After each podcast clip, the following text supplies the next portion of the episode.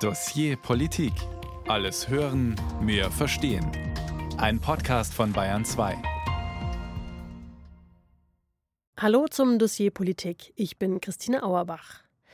Der Krieg zwischen Israel und Gaza, der beherrscht unsere Nachrichten gerade. Und im BR kommen sehr viele User-Kommentare und sehr viele Nachrichten an, die uns klargemacht haben, dass es über die aktuelle Berichterstattung hinaus sehr viele Fragen gibt nach dem Ursprung dieses Konflikts und nach den Hintergründen.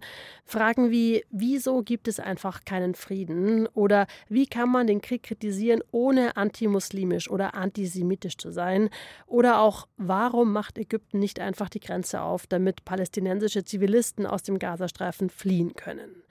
Und der BR hat deshalb einen eigenen Podcast gestartet, in dem unsere ARD-Korrespondenten für die Region diese Fragen beantworten. Der Podcast heißt Lost in Nahost und man findet ihn in der ARD-Audiothek genauso wie das Dossier Politik. Und heute arbeiten wir vom Dossier Politik mit Lost in Nahost zusammen und ich übergebe diesen Platz am Mikrofon an meine Kollegin Ann-Kathrin Wetter, die Lost in Nahost moderiert. In der nächsten Stunde wird sie zusammen mit den Korrespondenten die Lage in Israel und die Lage in Gaza aufdröseln aufdröseln und versuchen die Frage zu klären, wenigstens ansatzweise, welche Wurzeln der aktuelle Konflikt eigentlich hat. Der erste Korrespondent, mit dem sie in unserem Studio in Tel Aviv redet, ist Jan-Christoph Kitzler. Und mit ihm geht sie ganz an den Anfang dieses Konflikts zurück, zur Staatsgründung Israels. Und sie wollte von ihm wissen, wer denn eigentlich auf dem Land gelebt hat, das man nach dem Zweiten Weltkrieg aufteilen wollte, um einen neuen Staat Israel zu schaffen. Ja, also man, man muss vielleicht ein bisschen noch ein kleines bisschen nach weiter zurückgehen. Also natürlich gab es hier immer eine, eine lokale Bevölkerung. Das waren arabische Menschen, das waren Beduinen, das war ziemlich gemischt. Es gab auch in der Region immer jüdische Menschen.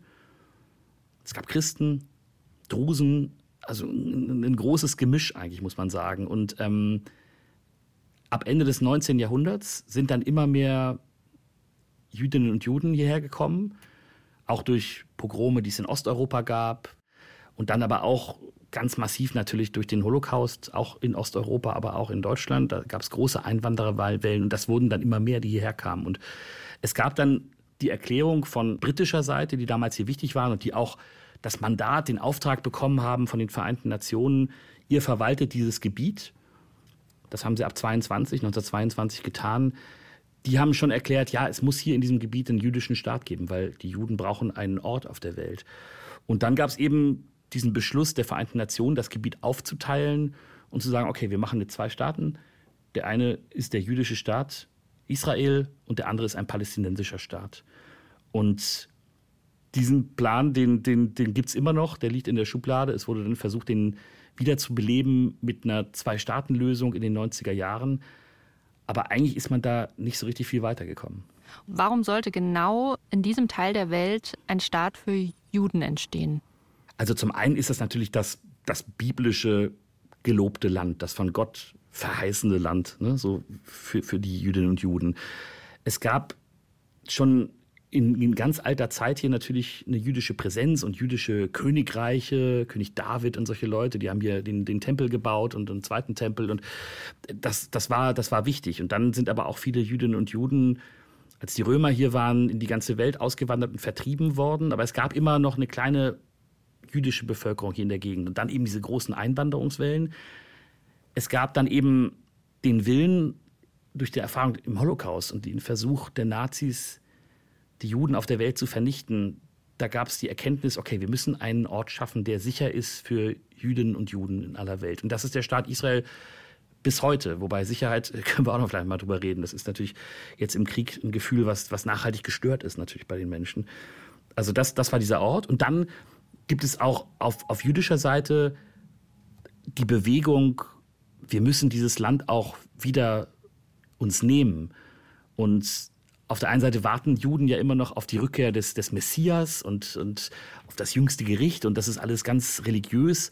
Und es gibt viele Leute, die sagen, naja, wenn wir dieses Land jetzt in Besitz nehmen und wenn wir das besiedeln, und es gibt hier richtig aktive Siedlerbewegungen, die auch immer mehr von diesem Land wollen, wenn ich es mal so einfach sagen darf, dann kommt der Messias vielleicht schneller und wir kommen näher ran an die Erfüllung, die wir uns als jüdisches Volk so wünschen. Und irgendwann bauen wir vielleicht nochmal den dritten Tempel. Gab es damals, äh, also jetzt wieder zurückgesprungen in der Geschichte, schon Kritik an dieser Entscheidung, dieses Land dafür auszusuchen? Naja, es gab, es gab Kritik, das ist noch ein bisschen harmlos gesagt, es gab auch heftigen Widerstand. Es gab diesen, diesen Teilungsplan, zu sagen, okay, wir machen einen palästinensischen, einen jüdischen Staat. Ähm, den haben die arabischen Staaten damals abgelehnt. Haben gesagt, nee, das machen wir nicht, das ist, äh, da, damit verlieren wir zu viel an Gebiet und wir wollen hier keinen jüdischen Staat unter uns haben. Dann hat Israel 48, 19, 1948 von sich aus den jüdischen Staat ausgerufen und der auch heute international anerkannt ist und ähm, fest etabliert. Und sofort danach haben sich Armeen aus arabischen Staaten in Bewegung gesetzt, um diesen Staat zu bekämpfen. Das heißt, es gab massiven Widerstand dagegen. Es gab, das muss man auch wissen, als der Staat Israel gegründet wurde, ist etwas passiert, was traumatisch ist bis heute für die Palästinenserinnen und Palästinenser. Die nennen es die Nakba, die Katastrophe auf Deutsch. Es gab Flucht und Vertreibung von etwa 800.000 Menschen. Da wurden von denen, die den jüdischen Staat gründen wollten, hunderte palästinensische Dörfer zerstört. Es gab richtige Vertreibungen, viele Tote. Das war gewaltsam. Und diese Vertreibung, unter der leiden die Palästinenserinnen und Palästinenser bis heute. Da gibt es immer ein Symbol. Das sieht man zum Beispiel, wenn man im Westjordanland in die Orte reinfährt. Da ist oft ein großer Schlüssel zu sehen. Oder viele haben den auch noch zu Hause. Das ist der Schlüssel von ihrem Haus, in ihrem Dorf, in dem sie mal waren. Und das, was eigentlich so die Heimat ist. Deswegen ist dieses Thema Flucht für die ganz groß. Der Konflikt jetzt ist ja eskaliert, weil die Terrorgruppe Hamas Israel angegriffen hat. Jetzt musste die Hamas ja damit rechnen, dass Israel sich verteidigt und dass viele Zivilistinnen und Zivilisten in Gaza auch treffen würde. Warum machen die das trotzdem? Naja, zum ersten Mal sind die radikal und militant, die wollen Israel vernichten. Es gibt jetzt halt wirklich aus diesem Krieg auch krasse Dokumente, wo die sich selber gefilmt haben. Gestern haben wir eine Aufnahme gehört, da ist ein Junge, der hat eine Stimme, der klingt wie 15 oder sowas. Der ruft seine Eltern an von einem Telefon einer, einer Jüdin und, und ist ganz stolz und sagt, Papa, ich habe zehn Juden mit eigener Hand getötet. Und die Eltern sagen, wunderbar, so nach dem Motto. Also die sind erstmal militant und, und, und radikal. Die haben aber natürlich in den letzten Jahren, das muss man auch sagen, nicht die Chance bekommen, am Tisch zu sitzen und politisch aktiv zu sein. Alle haben um die Hamas, eben weil sie Israel nicht anerkennt, einen großen Bogen gemacht. Auch Deutschland hat mit denen nicht gesprochen. Keiner hat mit denen geredet. Die haben halt den Gazastreifen da bekommen, da waren sie mehr oder weniger abgeschottet. Die wurden irgendwie beliefert von Ländern wie Katar oder den Vereinten Nationen. Und es gibt, weil sich eben in dieser Frage, bekommen die Palästinenser einen Staat, keine Lösung gibt. Und weil viele Palästinenserinnen und Palästinenser im Westjordanland zum Beispiel auch die Besatzung immer härter erleben und der Raum für sie da immer geringer wird. Totalen Frust, der sich jetzt in diesem Terror auch natürlich ein bisschen entladen hat, der das aber natürlich überhaupt nicht rechtfertigt. Aber es gibt diesen ganz tiefen Frust, der dafür gesorgt hat, dass junge Leute sich radikalisieren, dass junge Leute der Meinung sind, wir können das hier nicht politisch lösen, wir müssen das mit Gewalt lösen. Und was die jetzt geschafft haben, so bitter das ist mit den vielen Toten und diesem schrecklichen Terror, ist ja, dass die palästinensische Frage jetzt wieder auf dem Tisch ist. Ne? Also, dass, dass wir jetzt gerade darüber reden, wir beide, was, was, was ist jetzt eigentlich mit den Palästinensern und bekommen die jetzt eigentlich ihren Staat? Und was ist jetzt eigentlich mit dem Nahostkonflikt? Das war in den letzten Jahren überhaupt nicht oben auf der Tagesordnung. Israel hat diesen Konflikt, die haben das selber gesagt, so verwaltet mit super Kontrolle und Ausbau der Siedlungen und viel Militär. Und Deutschland hat gesagt, ja, wir sind für eine Zwei-Staaten-Lösung. Das ist ja verhandelt, aber jetzt, jetzt gerade haben wir halt keine Ansprechpartner und keiner will so richtig, aber das wollen wir machen. Das lag in der Schublade, aber es gab keine, keine Initiativen, das hinzubekommen. Und durch diesen schrecklichen Terror ist das Thema jetzt wieder oben. Und das in diesem ganzen Schrecken ist vielleicht auch ein bisschen positiv, weil, weil jetzt endlich mal der Moment gekommen ist, wo man sich dieser Frage wieder richtig annimmt. Jan, eine Frage noch aus der NewsWG-Community, ähm, die ja Nachrichten auf Instagram machen, ist für dich wahrscheinlich nicht ganz leicht zu beantworten. Wir haben es jetzt auch immer wieder angeschnitten, aber ich würde es gerne noch mal so explizit stellen, die Frage. Warum gibt es seit Jahrzehnten keine Lösung des Konflikts? das, ist die, das ist die Masterfrage, genau. So wie es jetzt bisher war, glaube ich, gab es auf beiden Seiten, bei Palästinenserinnen und Palästinensern und auch auf israelischer Seite, viele Leute, die von der Situation profitiert haben. Also es gab so eine palästinensische Oberschicht, die hat sich mit den Hilfsgeldern arrangiert. die hat die Gelder, die auch die EU zahlt, zum Beispiel für die Palästinenser, gerne angenommen. Da gab es Korruption, da haben sich Leute gut eingerichtet. Da hatten bestimmte Parteien auch kein Interesse daran, dass jetzt irgendwie mal eine Wahl stattfindet, weil dann doch eher die Radikalen gewinnen. Deswegen machen wir das mal lieber nicht. Und die haben sich eben darin auch so ein bisschen zurückgezogen und mussten natürlich aber auch mit der Situation leben, dass es da keine Initiativen gab und dass, dass, dass niemand mit ihnen darüber reden wollte. Wie machen wir das jetzt eigentlich mit dem palästinensischen Staat? Auf israelischer Seite gibt es die Hardcore-Fraktion, die jetzt hier auch an der Regierung ist, die den Siedlungsbau ausbauen wollen. Die wollen, dass das gelobte Land, ich sage es jetzt nochmal, immer jüdischer wird. Und das ist ja in den letzten Jahren auch passiert. Also seit den, den 90, in den 90er Jahren gab es 150.000 Siedler im Westjordanland und in Ostjerusalem. Heute sind es über 700.000. Das ist völkerrechtswidrig. Die Verlegung von Bevölkerung in ein besetztes Gebiet, das darf nicht passieren eigentlich. Aber das wurde immer weiter ausgebaut. Und solange die Palästinenser so schwach waren, solange sich die internationale Staatengemeinschaft, Länder wie Deutschland auch damit arrangiert hatten und Israel damit immer weitermachen konnte, gab es auch keine Ansätze und keine, keinen Bedarf, da irgendeine Lösung zu finden. Und das ist ein Zustand, da hat man den Konflikt verwaltet, irgendwie gemanagt und gesagt, wir machen da immer weiter. Aber ich glaube, das ist jetzt mit diesem furchtbaren Terror und mit dem, den vielen Toten und den Opfern, das geht ja weiter. Der Krieg wird noch lange dauern. Ist das vorbei? Und jetzt muss man sich, glaube ich, anfangen, tatsächlich darüber nach Gedanken zu machen, wie kann eine Lösung aussehen. Und äh, warum teilt man das Gebiet nicht einfach in die zwei Teile? Naja, da ist ja erstmal die Frage, zwei Teile, wie sind die Teile, was ist die Grenze? Also die wurde mal irgendwie vereinbart. Und dann ist die Frage, okay, wer wohnt in den beiden Teilen?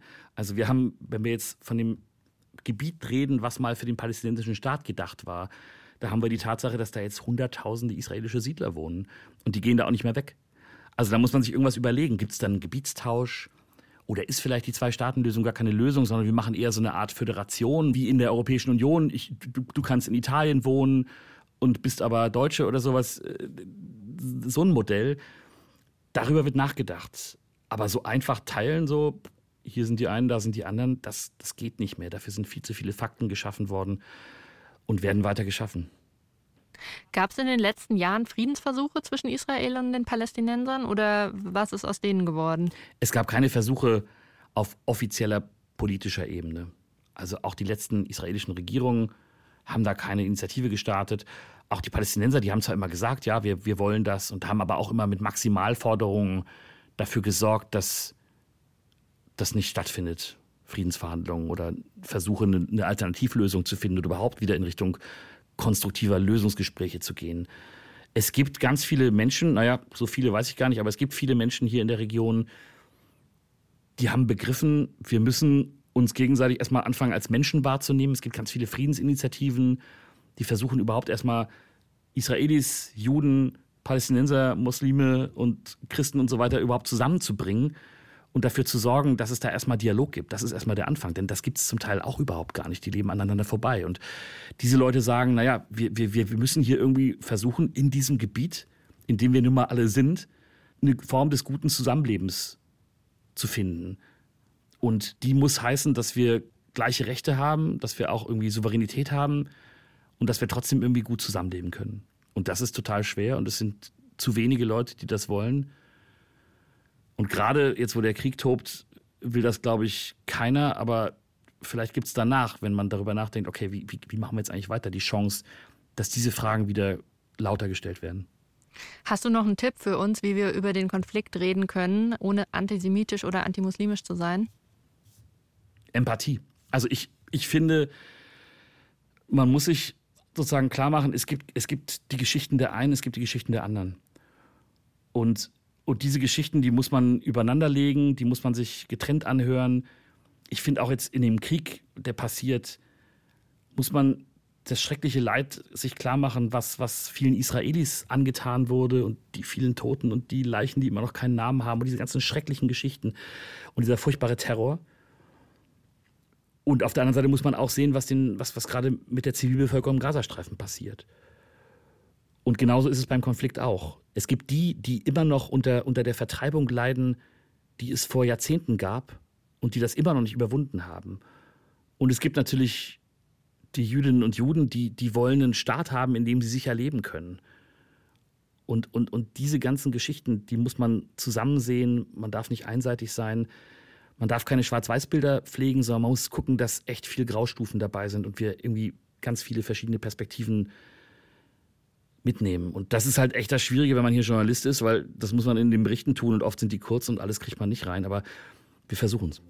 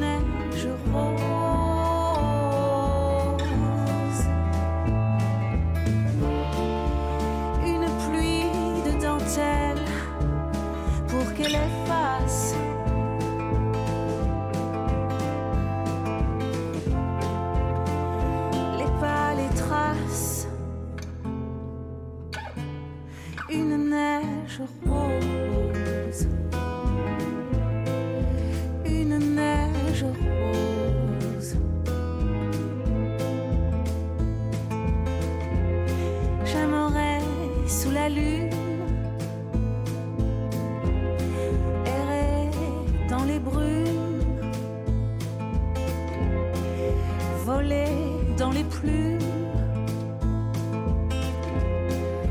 d'une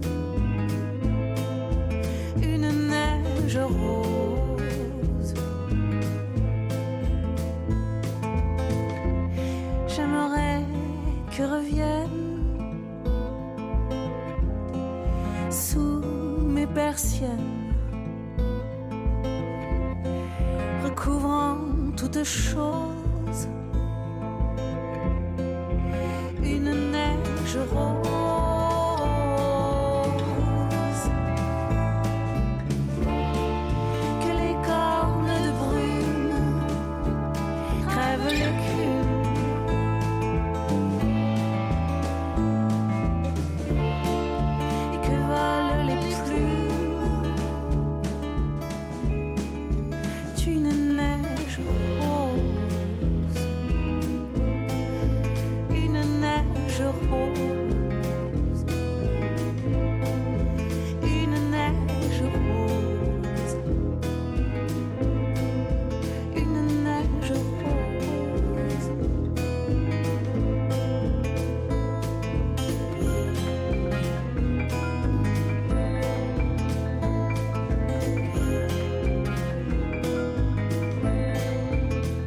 Das war Neige Rose von Freda.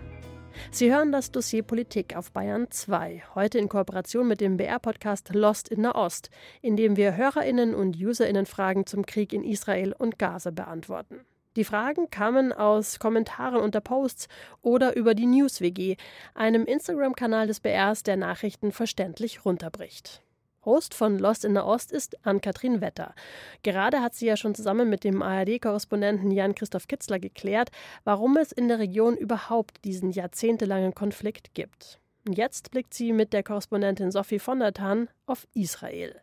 Sophie war während der Gesprächsaufzeichnung gerade auf Recherche am Toten Meer in einer Hotelanlage. Dort wohnen im Moment Menschen aus den Orten an der Grenze zu Gaza, die die Hamas angegriffen hat. Menschen also, die den Terrorangriff überlebt haben, deren Angehörige, Freunde, Nachbarn aber teilweise getötet wurden oder von Hamas als Geiseln genommen wurden. Ja, wir waren gerade in einem der Hotels hier und man muss sich vorstellen, das sind so Ferienanlagen. Hier kommen die Menschen aus Israel, aber auch aus der ganzen Welt hin, um zum Toten Meer zu fahren. Und da gibt es ja diese Szenen, die man so kennt, wo man sich ins Wasser setzt und Zeitung liest, weil das einen so trägt, weil der Salzgehalt so hoch ist. Und jetzt sind hier aber ganz viele Menschen untergebracht, die ihr Zuhause verloren haben, die aus den Kibbuzim kommen, den Orten in der Nähe vom Gazastreifen, die von den Hamas-Terroristen überfallen wurden und die mitten in der Nacht, wie die Person, mit der wir gerade gesprochen haben, evakuiert wurden. Bevor du das jetzt erzählst, kannst du noch einmal ganz kurz erklären, was ein Kibbutz ist?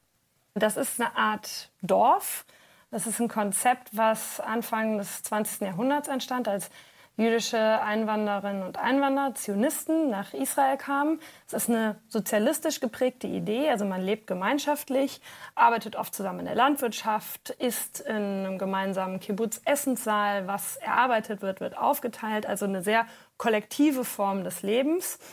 In der Form gibt es das heute kaum mehr, aber dieser besondere Geist, der lebt oft irgendwie auch weiter. Also das hat uns auch diese junge Frau erzählt, die wir getroffen haben.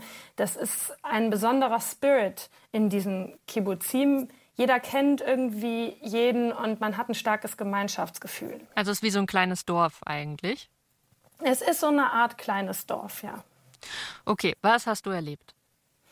Wir haben Daphna getroffen, sie ist 39 Jahre alt und ist zum Studium nach Deutschland gezogen, kommt aber ursprünglich aus dem Kibbutz Be'eri, ganz in der Nähe vom Gazastreifen. Sie ist in einem Haus aufgewachsen, wo wirklich der Garten angrenzt an den Zaun zum Gazastreifen.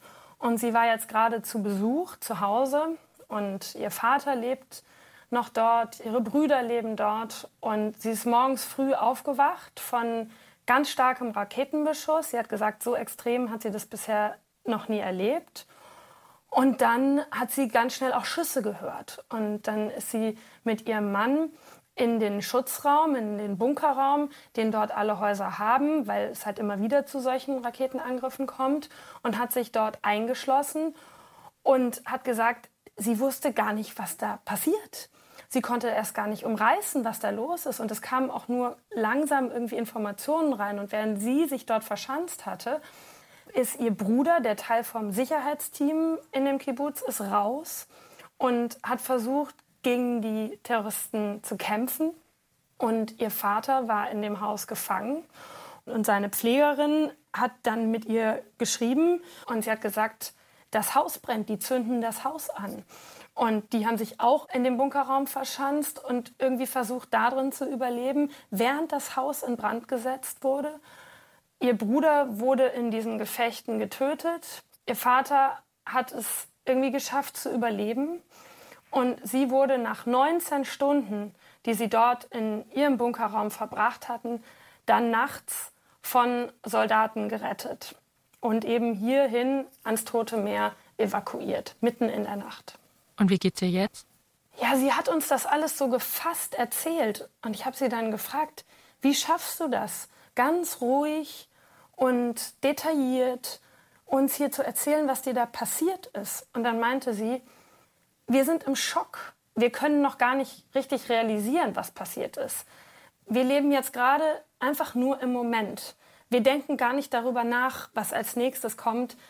Wir haben eigentlich noch gar nicht richtig verarbeitet und realisiert, was dort passiert ist. Und nachdem wir sie getroffen haben, hat sie sich auf den Weg gemacht zur Beerdigung von ihrem Bruder. Und sie meinte, das Einzige, was ihr Kraft gibt, ist zu wissen, dass er gekämpft hat, dass er alles getan hat und dass er nicht, wie sie sagt, umsonst gestorben ist, sondern für die Menschen im Kibbutz gekämpft hat und sie deswegen möglicherweise überleben konnte. Soweit ich weiß, hast du auch schon Angehörige von Geiseln getroffen, oder? Ja, waren die aus dem gleichen Kibbutz wie die Frau, ja. mit der du gerade gesprochen hast? Ja, das war das gleiche Kibbutz. Ich war dort mit einem jungen Mann, dessen Mutter, Schwägerin und Schwester verschleppt wurden in den Gazastreifen und der zum ersten Mal zurückgekommen ist in das Kibbutz und das Trümmerfeld dort gesehen hat, der gesehen hat, wie sein Elternhaus nach diesen heftigen Gefechten jetzt aussieht.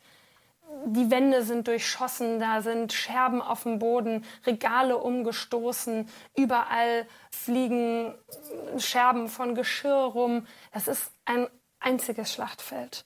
Und er hatte die Hoffnung, dass er da irgendwelche Hinweise darauf findet, wo seine Angehörigen sein könnten. Aber das Einzige, was er gefunden hat, war ein altes Fotoalbum mit seiner Familie aus dem Kibbutz, ja, von einem Leben, das es so jetzt nicht mehr gibt. Und hast du mit ihm Kontakt gehabt in der Zwischenzeit jetzt, seit du dort warst? Gibt es da was Neues? Die warten und hoffen. Die tun alles, die versuchen alle Hebel in Bewegung zu setzen, um irgendwie zu erreichen, dass diese Geiseln möglicherweise durch Verhandlungen irgendwie rauskommen. Welche Priorität haben denn die Geiseln gerade für die Regierung? Also die Regierung beteuert immer, wir tun alles. Aber die Familien der Geiseln, die fühlen sich im Stich gelassen, viele. Die äh, fühlten sich vor allen Dingen, als das Ganze passierte, verlassen und im Stich gelassen, weil Warum? es eben so weil es so lange gedauert hat, bis das Militär vor Ort war. Die hätten sich das gar nicht vorstellen können, dass sowas überhaupt passiert. Dass Terroristen einfach so diesen extrem gut gesicherten, wie man dachte, Grenzzaun durchdringen können, in israelische Ortschaften eindringen können und dann von dort Geiseln verschleppen können. Das war ein Szenario, was sich keiner hätte vorstellen können. Und dann dachten sie halt, na, dann wird ja wohl schnell das Militär kommen, aber es kam und kam nicht über Stunden. Bis jetzt gab es eigentlich auch noch nicht wirklich eine Art von Entschuldigung oder Schuldeingeständnis von Netanyahu, dem Premierminister. Und viele haben eben das Gefühl, wir wurden einmal im Stich gelassen und sie befürchten, dass sie nochmal im Stich gelassen werden, dass Israel möglicherweise mit einer großen Bodenoffensive, mit vielen, vielen Soldaten und Panzern und allem Möglichen in den Gazastreifen reingeht und dass das letztlich auch die Geiseln dort gefährdet. Und wie ist jetzt die Stimmung im Land? Das ist ein Land im Kriegszustand und es ist ein Land in Angst und in Trauma. Das, das merkt man einfach, weil hier jeder irgendjemanden kennt, der irgendwie betroffen ist. Entweder weil er Leute kennt, die verschleppt wurden oder getötet wurden, weil er Kontakt zu diesen Kibbuzim hat, weil man bangt um junge Menschen, die ins Militär eingezogen wurden, Reservistinnen und Reservisten. Es ist irgendwie hier jeder betroffen und die große Angst ist, wie, was kommt als nächstes. Was aber total beeindruckend ist zu sehen, ist, wie sich die Zivilbevölkerung, also alle möglichen Menschen hier auf einmal engagieren und versuchen, irgendwas zu tun. Entweder hier in den Hotels, äh, mal Workshops mit den Kindern machen, mit denen spielen, um die irgendwie abzulenken oder Kleidung hier spenden. Man sieht hier einfach, wie die Menschen trotz dieser großen Spaltung auch in der Gesellschaft, die es natürlich politisch nach wie vor auch noch gibt, aber jetzt zusammenrücken in diesem Moment dieser gravierenden Krise. Und gibt es dann überhaupt noch Menschen, die gerade keinen Krieg wollen? Es gibt natürlich nach wie vor diejenigen, die sagen, das bringt unsere verlorenen Familienmitglieder jetzt auch nicht zurück. Es gibt diejenigen, die sagen, jetzt nicht noch mehr Leid. Das bringt unsere getöteten Angehörigen auch nicht wieder zum Leben. Aber es gibt natürlich viele, die auch sagen, die Hamas muss jetzt komplett zerschlagen werden. Da muss mit aller Härte im Gazastreifen vorgegangen werden, weil sonst können wir hier nicht sicher sein.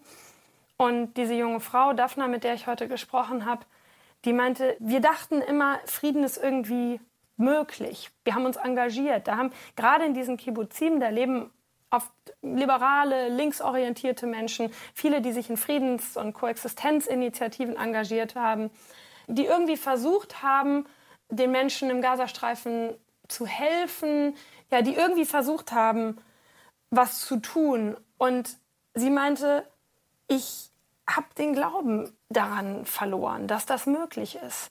Nach dem, was da passiert ist, wie brutal die Menschen getötet haben. Und was sie halt besonders schockiert hat, ist, dass diese Terroristen offensichtlich ganz genau wussten, was wo im Kibbutz ist, wie viele Leute Teil vom Sicherheitsteam sind, wo die ihre Waffen lagern und so weiter. Und also die hatten ganz genaue Pläne vom Kibbutz und sie meinte, da ist das Vertrauen komplett zerstört. Wie soll nach diesen Gräueltaten jemals wieder Vertrauen entstehen? Und sie glaubt da einfach nicht mehr dran.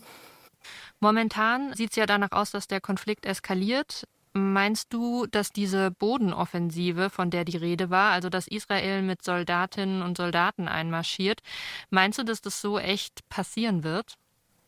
Das ist sehr schwer zu sagen, was da jetzt tatsächlich passieren wird. Wir können an der Grenze zum Gazastreifen beobachten, und ich war da viel unterwegs, wie viele Soldaten und Soldatinnen dort sind. Wir können sehen, wie schweres Militärgerät, große Militärfahrzeuge dort hingebracht wurden. Also da deutet vieles darauf hin. Ich meine, man muss sich das mal vorstellen. 360.000 Reservisten wurden eingezogen in einem Land mit knapp 10 Millionen Einwohnern.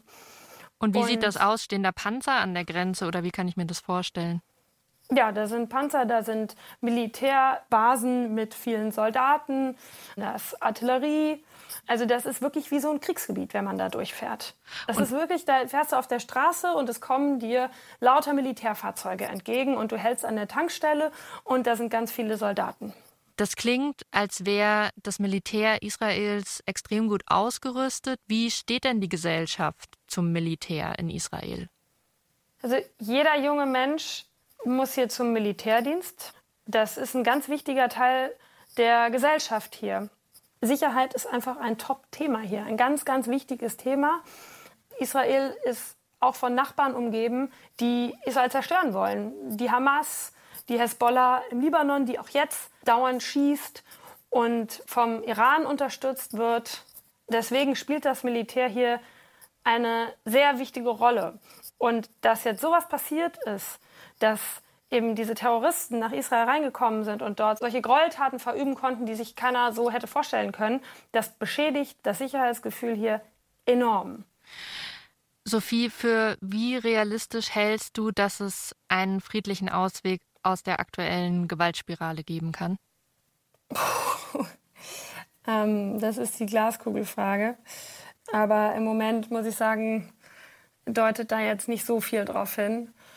Im Moment sieht es eigentlich eher danach aus, dass die Situation sich verschlechtert, vor allen Dingen vor dem Hintergrund, dass sogar viele von den Menschen, die versucht haben, irgendwie für Frieden zu sorgen, so in ihren Hoffnungen erschüttert wurden. Es gibt immer noch welche, die irgendwie hoffen und was tun wollen und irgendwie daran glauben. Aber das so zu hören von den Menschen, die sich so dafür eingesetzt haben und dass sie jetzt so desillusioniert sind, ja, das gibt nicht viel Hoffnung. Und würde sich die Lage entspannen, wenn jetzt alle Geiseln freigelassen werden würden? Naja, die israelische Regierung hat ganz klar gesagt, das Ziel ist, die Hamas zu zerschlagen.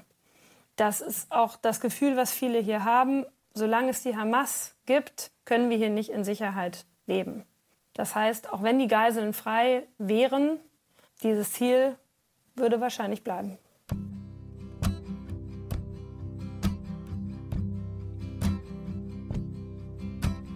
Quiet my love become for someone on his way.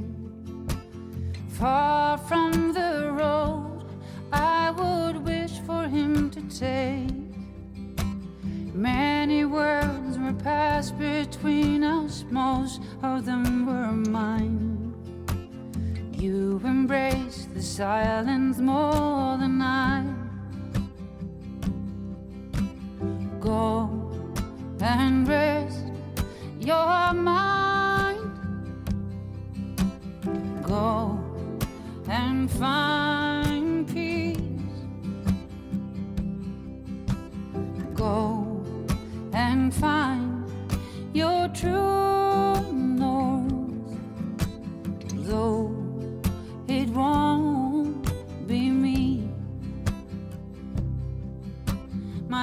I closed my heart is open. Finally, it's all.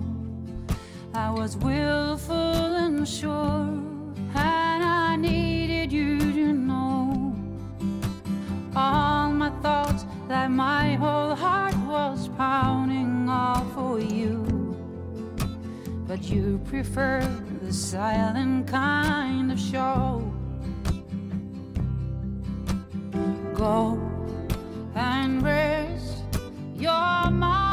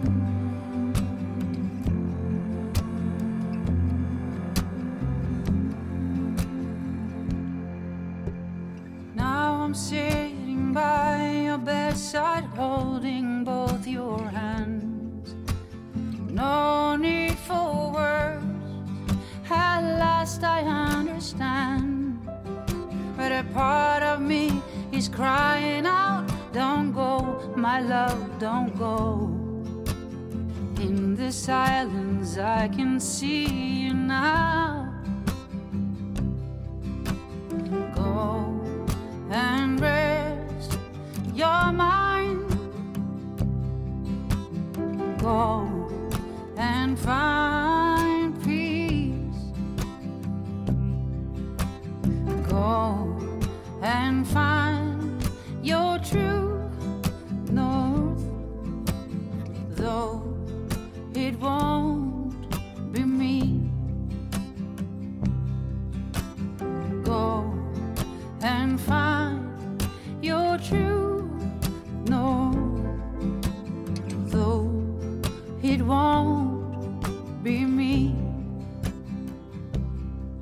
Rebecca Backen war das mit True North im Dossier Politik auf Bayern 2.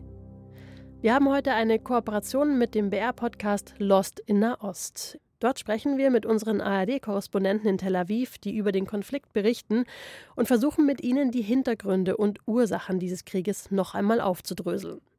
Gerade haben wir schon Sophie von der Tann gehört, die von einem traumatisierten Israel erzählt hat und dass es im Moment nicht viel Hoffnung darauf gibt, dass sich die Lage bessert.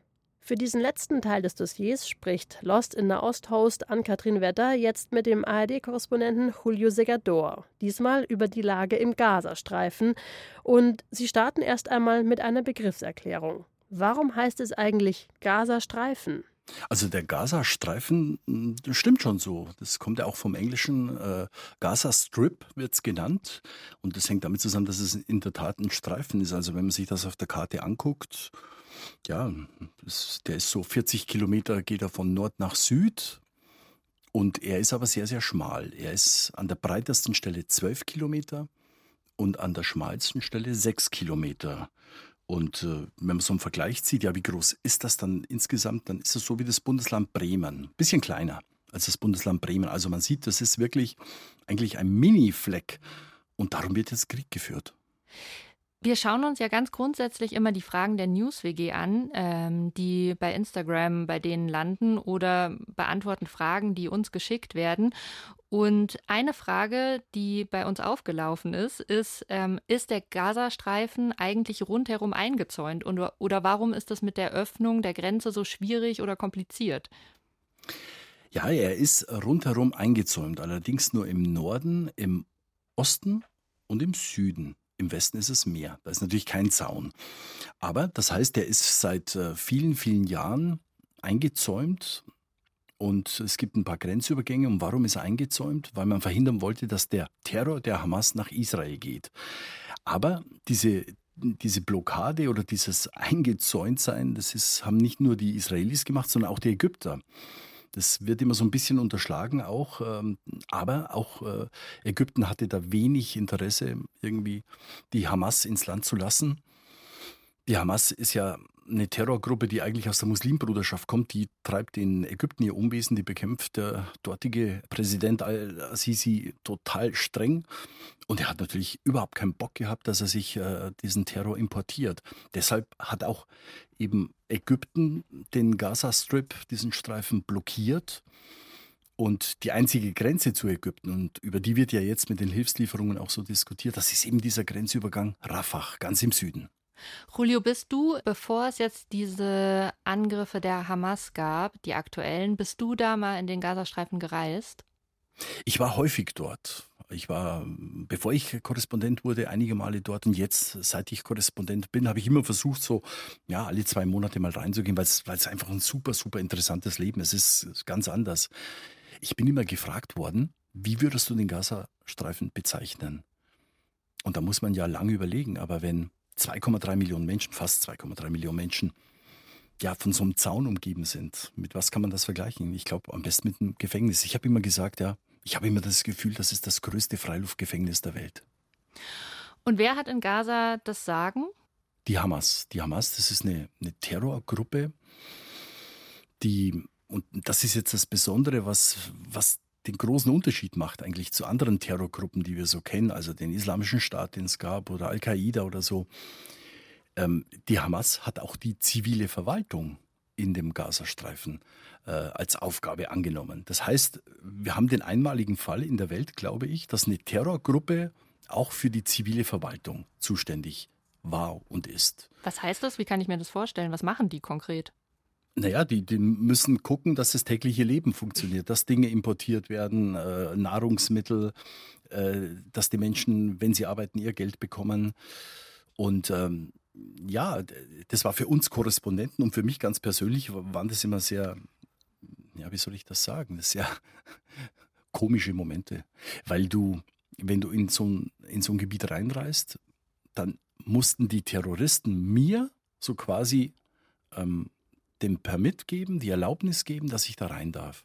Und das war dann echt so, dass wir, wenn wir da rein sind, dann immer so, in so ein kleines Büro geführt worden sind und dann saßen die Hamas-Leute und zusammen mit unserer Producerin und ähm, die hat vorher all den ganzen Papierkram erledigt und dann wurden wir echt ausgefragt von denen, was wir berichten, worüber wir berichten, was wir eigentlich schon berichtet haben.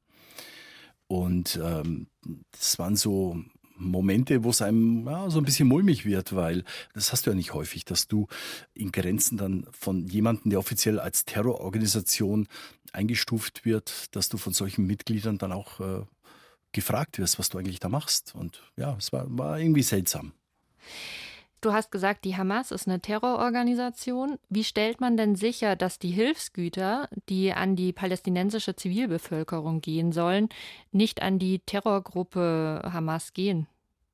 Ja, das ist echt eine Frage, die, die sehr, sehr schwer zu beantworten ist und die Sorge ist nicht unbegründet. Wir hatten ja in den vergangenen Tagen immer wieder Meldungen von ähm, den Vereinten Nationen, von den Mitarbeitern dort, von UNRWA-Mitarbeitern. Das ist das ähm, Flüchtlingshilfswerk für palästinensische Flüchtlinge der Vereinten Nationen. Und die haben gesagt, dass vor einigen Tagen die Hamas-Leute gekommen sind und ihnen den ganzen Treibstoff genommen haben und medizinisches Gerät. Treibstoff für die Raketen, damit die mehr Raketen schießen können und, und eben medizinisches Gerät. Und das ist die Sorge, dass sowas nochmal passiert. Äh, die Israelis pochen auf Sicherheitsgarantien. Keine Ahnung, wie die aussehen können. Und noch eine Sorge ist, äh, die wollen genau wissen, was da reinkommt. Also es könnte ja sein, dass irgendwelche Hamas-Sympathisanten in Ägypten in diese Hilfslieferungen Waffen mit rein versteckt haben. Keine Ahnung, kann sein.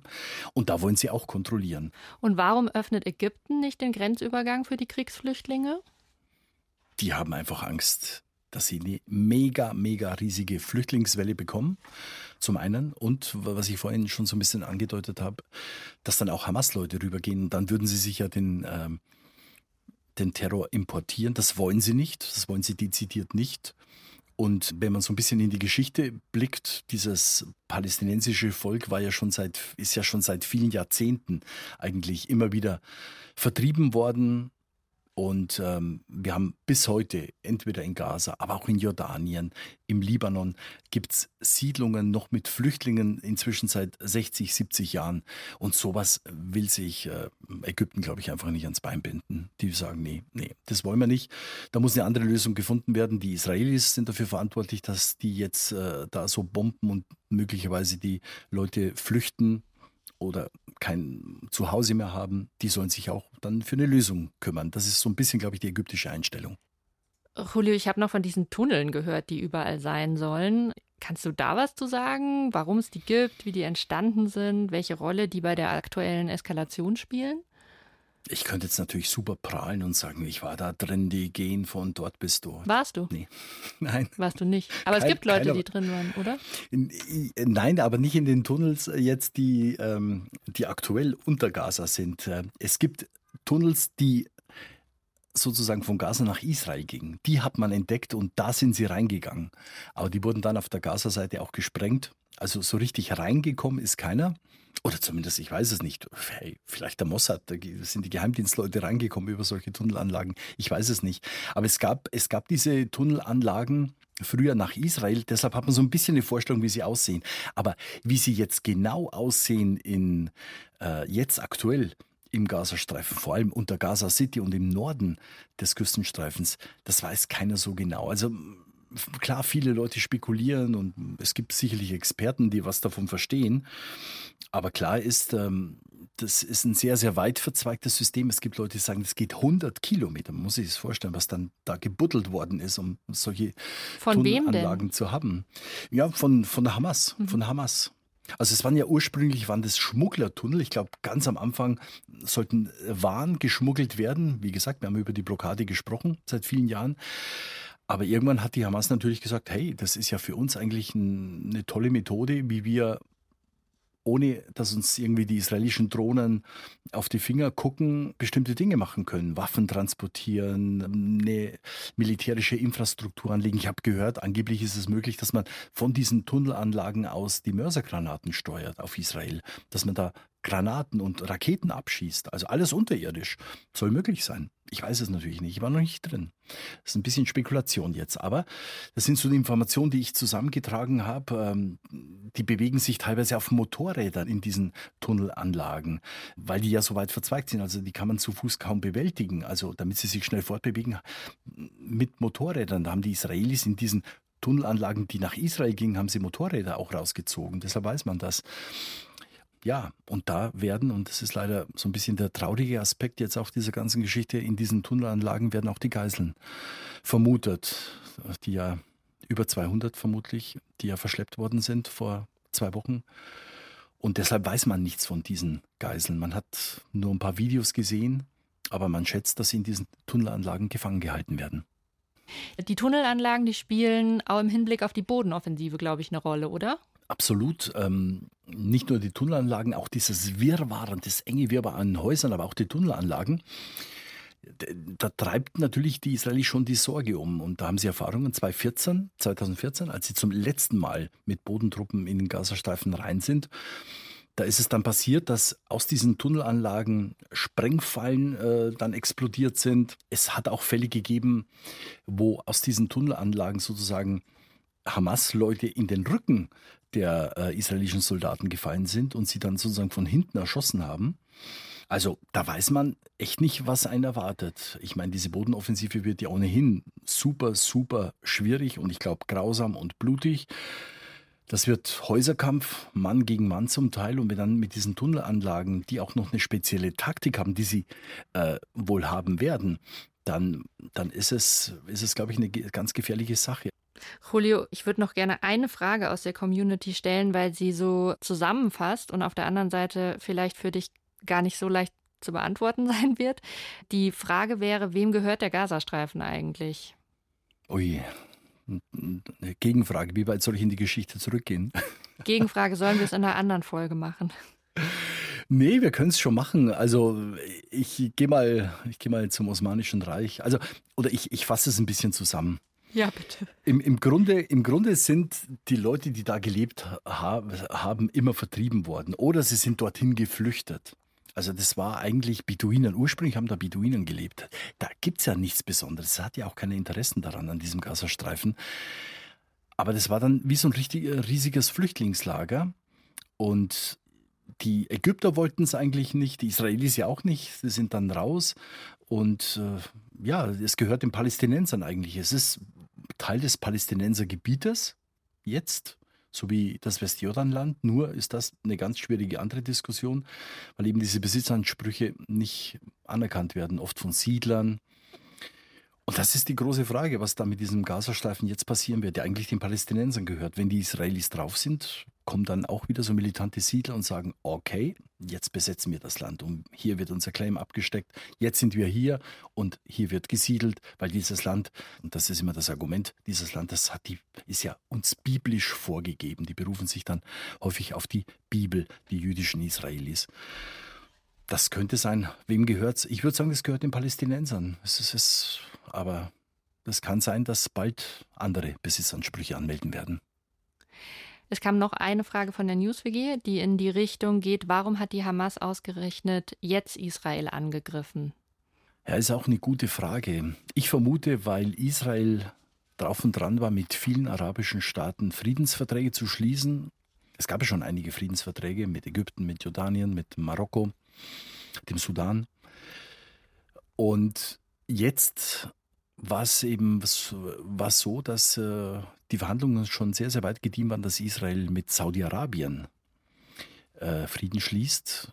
Und da sind wir jetzt natürlich in diesem mega großen Konflikt zwischen den Sunniten in Saudi-Arabien und den Schiiten im Iran.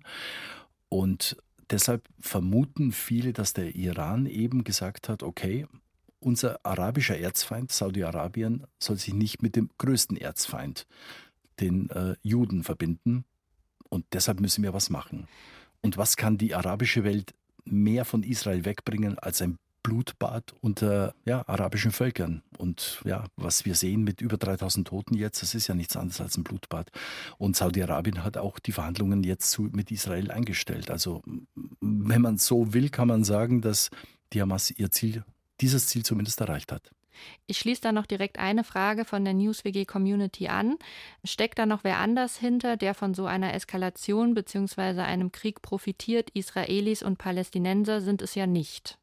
Nee, und wie gesagt, und dieses Land hat nichts. Also oft wird ja bei solchen Dingen oft gesagt, naja, wegen der Bodenschätze wird, wird so ein Land angegriffen und so. Nee, da gibt es nichts, eigentlich nichts Besonderes.